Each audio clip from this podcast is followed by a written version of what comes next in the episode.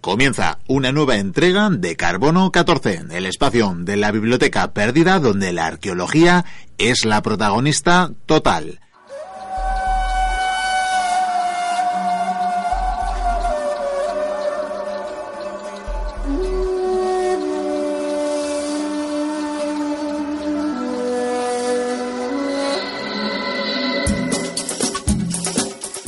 Hola Javi, bienvenido.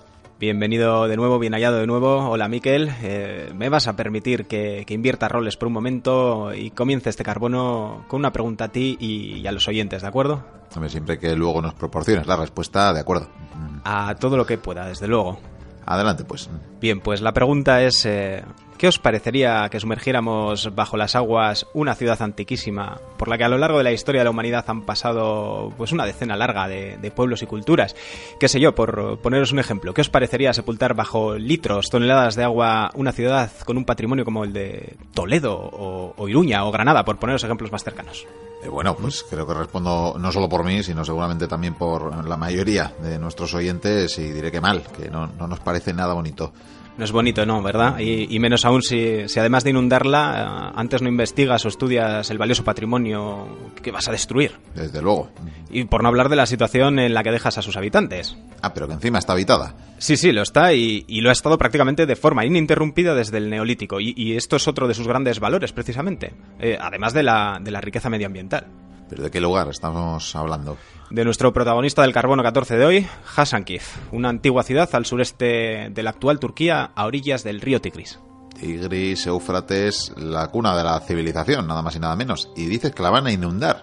Pues en ello anda empeñado el gobierno turco y, diremos que otros malandrines y desde hace años eh, tiene varios cómplices internacionales, entre ellos voy a remarcar el banco BBVA por lo cerca que nos pilla y, que es eh, quien en parte financia a través de una filial eh, turca la construcción de una gigantesca presa, un sistema de presas que son las que se prevé inundarán Hassan Kif y alrededores. Y déjame adivinar, van a desarraigar a la gente, destruir su historia y patrimonio y a negar de agua una zona de interés medioambiental y todo en nombre del progreso, el empleo, el desarrollo, ¿verdad? Eh, sí, sí, sí, claro, algo, algo similar, siempre hay estos argumentos, ¿eh?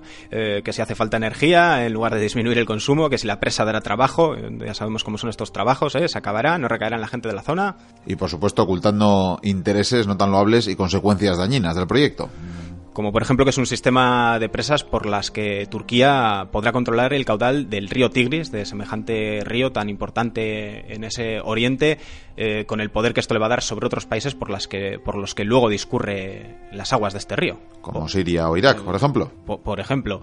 Eh, la verdad que el proyecto también supone desarraigar y desplazar a miles de personas, eh, que, además tienen su propia identidad, su cultura y voluntad política. Es un, es un territorio de, mayoría kurda. O, por ejemplo, recordar también que supone eso, la destrucción de un, de un medio ambiente y, un paisaje único, apenas alterado, que es en cierto modo refugio para, para varias especies naturales y eso también forma parte de su encanto y su belleza única y, bueno, de hecho el propio Estado turco declaró, declaró este espacio de Hasankeyf eh, de conservación natural en 1981. Pero bueno, más propio es de nuestro programa hablar de la construcción de la presa lo que supone para la destrucción de ese patrimonio histórico arqueológico ancestral que nos comentabas y que no es de extrañar estando a orillas del río en el que está y si encima, como dices, ha estado habitado desde tan antiguo y por tantas culturas. Desde luego, eh, la verdad que no está en la lista de Patrimonio Mundial de la UNESCO este lugar y no es porque no lo merezca, sino más bien porque falta la voluntad del gobierno turco, que, que evidentemente interesado con estos planes que, que tiene eh, pues no, no, no, ha pedido esa, pero es, una de las condiciones para que se lo concedan, que lo pida también el gobierno, cosa a lo que se ha negado. Mm, además, eh, eso, quiero al final meterlo bajo el agua, que es lo mismo que destruirlo, porque eso hay que tenerlo muy en, muy en cuenta, ¿no? Es que lo sumerjo y, luego si algún día quito las aguas eh, va a estar ahí. No, estamos hablando de materiales, adobes, tierra excavada, se va a disolver, se va a destruir. Bueno, ¿y puedes describirnos este lugar? Pues eh, yo recomendaría que buscaseis eh, en internet eh, imágenes del lugar, que yo, yo no he estado, ya me gustaría, y sobre todo después de haber hecho esa búsqueda, vamos, es espectacular, maravilloso, y entiendo cómo han surgido movimientos internacionales para la, para la defensa y la preservación del sitio. Como hemos dicho, Hassan Kif ha estado habitado desde el Neolítico hasta la actualidad, sigue habiendo gente allí, y eso supone el paso de muchos seres humanos con muy diversas formas de, vida, de conocimiento, de religión, de arquitectura y, de todo ello ha quedado una huella en Hasankif, quizás unas más visibles que otras, otras que no se han investigado lo suficiente o no se conocen, pero que se sabe que están ahí. Y es que no todo se conserva y no todo ha sido investigado o excavado. Pero el conjunto es espectacular. Hay, son laderas casi verticales sobre el río. Eh, la propia fortaleza está a 100 metros sobre el río Tigris. Eh, hay cientos de cuevas naturales, eh, hay quien habla de miles, no he podido constatarlo, pero desde luego se ven muchos agujeritos, unos más grandes, más pequeños que otros. Unas son naturales, otras están excavadas, cuevas de dos pisos, habitadas, donde además de casas también se hicieron templos. Una de las cosas más espectaculares son unos gigantescos pilares de un gran puente medieval que unía las dos orillas que eran parte de madera, esa parte no está, pero se sabe que era de madera precisamente porque si en caso de peligro o necesidad era desmantelarlo, era una forma de protegerse y, restos de mezquitas, varias mezquitas y, varios palacios. Y, en lo alto, la gigantesca, bueno, y sobre todo imponente fortaleza, quizás más que por su tamaño, por su lugar, por su ubicación. Una fortaleza que los romanos llamaron Cepa. ¿Romanos? O, Kipa. Romanos, sí, sí. Eh, ellos fueron uno de los pueblos que por allí habitaron. Y es que les resultó un lugar ideal para ubicar una castra, un campamento de estos fortificados, ¿no? que vigilara al final su frontera con, Persia. Y, fue uno de los eh, principales puestos de vigilancia tan idóneo, como os digo, es el, lugar para estos menesteres que cuando Bizancio alcanzó su máxima extensión, o sea, cuando se consideraba ya imperio y alcanzó quizás sus fronteras más lejanas, también eligió este sitio para sentar una guarnición y aprovechó los materiales que dejaron los romanos, claro, que, en cierto modo aún son visibles en, esa fortaleza. Pero antes que ellos hubo otros. Sí, antes que ellos uh, hubo otros y, quizás sean periodos menos estudiados o investigados, como decíamos, eh, pero sabemos, por ejemplo, que en Asirio antiguo, Hassan Kif se, se como Castillo de Roca. Y hay algunos historiadores que, identifican este lugar con el nombre de Iansura, que es una de las bueno, cientos de poblaciones inscritas en, las tablillas que se hallaron en la gran ciudad de Mari. La mesopotámica Mari, a orillas del Éufrates. Entonces Hassan Kif ya era un núcleo habitado de cierta relevancia antes del primer milenio de nuestra era.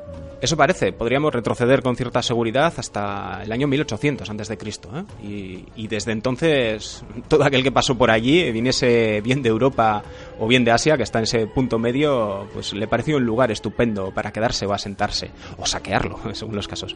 Por ejemplo, los árabes, en su pronta expansión, eh, en el año 640 ya conquistaron la ciudad, y más tarde tenemos a miembros de la dinastía ortuíquida que fueron expulsados de Jerusalén por los fatimíes que llegaron allí por el sultán de Egipto. Eso es, eh, estamos hablando ya también de la época de las guerras intestinas del Islam. Hay dos grandes poderes, elúcidas y fatimíes, y, además de, estas dos grandes potencias, muchos señores y familias que están buscando su cuota de poder, su terruño y, los urtúquidas que os comento van a encontrar ese espacio, ese terruño en Hassan Kif, una ciudad que acabarán convirtiendo en su capital y, la verdad que llevarán a su, a su máximo esplendor. ¿eh? Mientras además guerrean pues bien con los cruzados de Antioquía que empiezan a llegar y también con otros hermanos de la fe por esas luchas intestinas, todo alternativamente. Y precisamente es de esta época ese viejo puente del que os hablaba y que es uno de los más grandes del medievo y, de la zona. Es imponente, buscadlo porque merece la pena. O por ejemplo el gran palacio del que ya solo se conservan sus cimientos, pero que, tenía la no desdeñable eh, capacidad o dimensión de más de 2.000 metros cuadrados. Y bueno, a todo esto también hay que, hay que tener en cuenta que se convirtió en un bastión, un lugar de paso pues de esa gran autopista de comercio, de ideas que fue la ruta de la seda. Y sobre todo también que a la postre llegarían eh, los ayubíes. El pueblo del gran Saladino. Eso es, ese linaje de origen kurdo, un pueblo que hemos dicho que aún hoy habita la región y que acabaría por dominar la región, bueno, en este caso no mediante una conquista militar o no meramente, sino política. Ya sabemos de las dotes no solo militares de Saladino. Sí, sí, y quizás por esa vía diplomática pues también le fue más fácil seguir embelleciendo la ciudad, ampliándola, ese camino que ya había los anteriores gobernantes habían iniciado y que acabaría por convertir a Hassan Kif en un centro de gran importancia religiosa y prueba de ello son que de este periodo se conserva la mezquita de Kok, eh, un poquito más al este la mezquita mausoleo de Kislar y probablemente el templo islámico más relevante de Hassan Kif, la tumba del imán Abdullah. Uno de los nietos del profeta. A veces se me olvida tu vasto conocimiento, Miquel. Pero siguiendo con la religión, eh, luego llegaron a Hassan Kif eh, unos, eh, bueno, que en principio pasaban bastante del monoteísmo y, y, más bien entendían de saqueo y botín, al menos más allá de sus hogares. Y es que en 1260, el año 1260, llegaron entre la gran polvareda de sus caballos los mongoles. Y la fortaleza de Roca sucumbió. Pues sí, prácticamente como todo lo que apareció en el camino de, de los mongoles, ¿verdad? Aunque la verdad que a no mucho tardar eh, sería reconvertida en residencia de verano de los turcomanos de la oveja blanca. ¿Cómo? Sí, sí, una, una tribu que se llamaba así, de origen Orgud, otro palabra, ¿verdad? Un clan que, al que por sus servicios y pleitesía, Tamerlán... A este le conocemos más, sí. Ciertamente, Tamerlán, Timur el Cojo, pues eh, este hombre entregó la región a esta tribu de la oveja negra y eh, este, este pueblo que usaba la, la, zona, la villa, casi como eh, lugar de veraneo, nos dejó una joya, una joya de su época, como es el mausoleo de Ceinel, eh, enfrente de la ciudad. Podéis ver la foto en Wikipedia, por ejemplo. Sí, sí, merece la pena. Es, eh, es, un enterramiento representativo de las tumbas de Asia Central de este periodo. Una tumba circular de adobe, decorado con mosaicos de azulejos marinos y turquesas. Y por lo que veo, de lo mejorcito que se conserva en Hassan Kip. Sí, sí, sí, de lo más entero. Y hasta conocemos al arquitecto, Pir Hassan. Pero falta aún mucho por saber, creo. Sí, sí, porque es una región o, olvidada o, bueno, más bien abandonada pues, en temas de desarrollo, de la inversión, de la preservación, de la investigación. Algo nada inocente por parte de Turquía en el mm. conflicto que mantiene con los kurdos. Sí, sí, antes, claro, tenían este argumento de la guerra, la inestabilidad, pero, pero ahora que eso va remitiendo, queda visto el verdadero motivo, ¿no? Tiene... Tiene otros planes para la zona, a costa del patrimonio, la naturaleza y la gente que allí vive. Mm. Y oye, ¿no se han planteado trasladar eh, lo material Sí, el patrimonio, pues eh, sí, sí, hay quien además se utilizó como, sí, vamos a hacer planes para trasladarlo y es algo que no es nada realista. Estamos hablando, de lo dicho, de materiales eh, en cierto modo débiles, adobes, barros, eh, que, que no, es, no es una piedra que puedas sacar y volver a colocar en su orden, no, no se va a deshacer, no, no o incluso eh, habría que mm, excavar los cimientos, trasladar no es plausible. Sería, nadie va a pagar eso, mucho menos cuando no han querido invertir un chavo. No, no. Lo más barato y sencillo es eh, sepultarlo, acabarlo. Y a lo sumo se han comprometido, pues sí, a sacarle fotos y ponerlas en los museos. Eh, incluso, eh, aun cuando pudiesen tecnológicamente, que de verdad que se descarta directamente también por los técnicos, trasladarlo. Eh, tenemos experiencias de cómo el descontextualizar las piezas eh, tampoco tiene mayor sentido o valor, ¿no? Es ese entorno del que hablábamos, las rocas y cuevas excavadas en la roca, todo eso no, no puede ser trasladado y no, no, no, cobra sentido. Luego que lo acaban poniendo en una plaza y, en fin. No te estarás metiendo con ese templo egipcio tan maravilloso de Madrid. Eh, no, no me meto. Me meto con a, a, lo mejor quien lo tiene que mantener, quien lo puso ahí, en fin, en fin. Precisamente por inundar una zona de Egipto. Sí, sí. Este no es, un, no es una situación única esto de la presa y lo que se lleva de por medio las presas, ¿verdad? Tienen la experiencia egipcia. Bueno, ahí hubo un plan internacional donde todo el mundo se colgó medallas y se llevó su trofeo ¿eh? por contribuir. Eh, en este caso están bastante abandonados en ese sentido. Bueno, pero volviendo al legado que van a destruir y al periplo de civilizaciones que estamos haciendo. Bien, bien, retomamos eh, este hilo de la historia. Eh, pues la ciudad de Hasankif no, no recuperaría parte de su esplendor eh, hasta la, la, consolidación del Imperio Otomano, que fue el siguiente dueño del lugar, con otro gran nombre de la historia, Solimán. El Magnífico. Solimán el legislador, como le conocían entre los suyos, pero que además de legislar guerreaba como pocos y, y fue precisamente en, las campaña, en la campaña de los dos Iraks en la que asimiló Hassan Kif a partir de 1515. Además de Mosul, Bagdad y Basora. Eso es, más conocidas quizás, pero en las que se afanó, en todas se afanó también en Hassan Kif en dejar su huella, su nombre, y, por ejemplo, en Hassan Kif erigió, o más bien mandó erigir, que esta gente mandaba mucho y hacía menos, eh, la mezquita que, que, lleva su nombre. La gran mezquita de Solimán. Esa misma. Y de la que se conserva el minarete, aunque no, no su más mausoleo, que sabemos que, que estuvo, pero y que mandó construir. ¿Cuánta mezquita? Eh, cinco, cinco. Un dato de la relevancia de este lugar, de su importancia religiosa y de la que le otorgaron los dirigentes también. Ya sabes que además lo, los templos para los dioses nunca son suficientes y cada manda más quería el suyo. Algo habrían hecho. Sí, digo yo. Oye, ¿y la fortaleza? Espectacular. A 100 metros de altura sobre el Tigris, eh, dominando la zona y la ciudad, eh, reconstruida por cada conquistador, por, por, su inmejorable ubicación, desde luego, y que además esconde una bonita, una bonita leyenda que nos habla del origen del nombre de la ciudad, con la que, si te parece, vamos acabando. Sí, de hecho me has dado antes el pergamino que, te, que la relata. Sí, el pergamino del libro Cherev Nameh, eh, Maravillas de la Nación Kurda, y que recoge el relato de un príncipe kurdo de hace 500 años. Dice así. Hubo una vez en la ciudadela un prisionero árabe. Se llamaba Hassan y fue condenado a muerte. Y como era costumbre piadosa, se le debía conceder un último deseo. Hassan, reconocido jinete hasta por sus captores, pidió poder cabalgar una última vez sobre su amado caballo. Y le fue concedido, pero como precaución, debería cabalgar por el perímetro de la fortaleza. Hassan montó con lágrimas en los ojos. Y cuando bordeaba la muralla cercana al río, trotó hasta galopar y saltó la empalizada en su punto más bajo. Un salto de más de 100 metros de altura sobre el Tigris. El caballo, su fiel cabalgadura, murió al impactar con el agua, pero el jinete, Hassan, sobrevivió.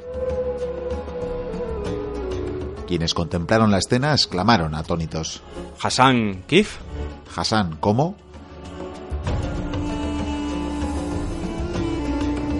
Y el nombre quedó para la posteridad. Muy dramático, sí. Sí, además nos habla de esa vinculación a los caballos de estos pueblos, ¿verdad? Aunque esta vez, la verdad que el caballo no saliera muy, muy bien parado. Y más bonito que la mera etimología. Sí, que defiende, creo que lo hemos comentado antes, que, el nombre de- deriva del siriaco de la palabra kifa, roca o piedra, que por otro lado es más lógico, ¿verdad? Conociendo sobre todo el lugar, ese risco donde se asienta la fortaleza. Bueno, y este es el lugar que, que el proyecto de una presa, la presa de Ilisu, con sus oscuros intereses, está empeñado en destruir el gobierno turco.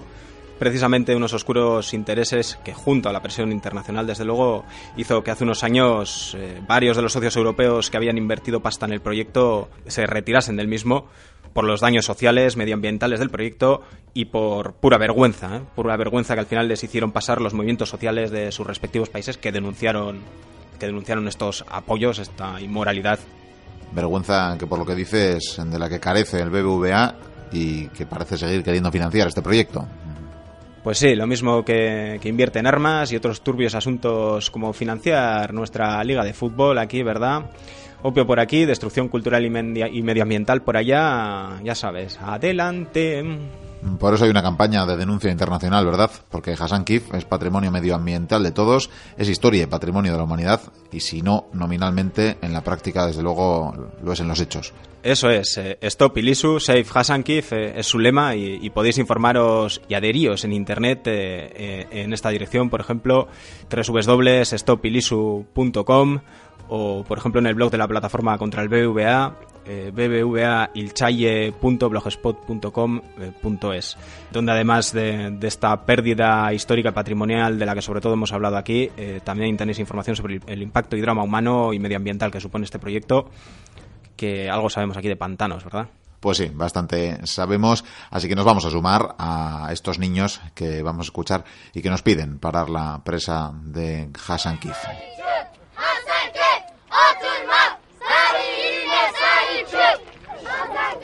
oturma.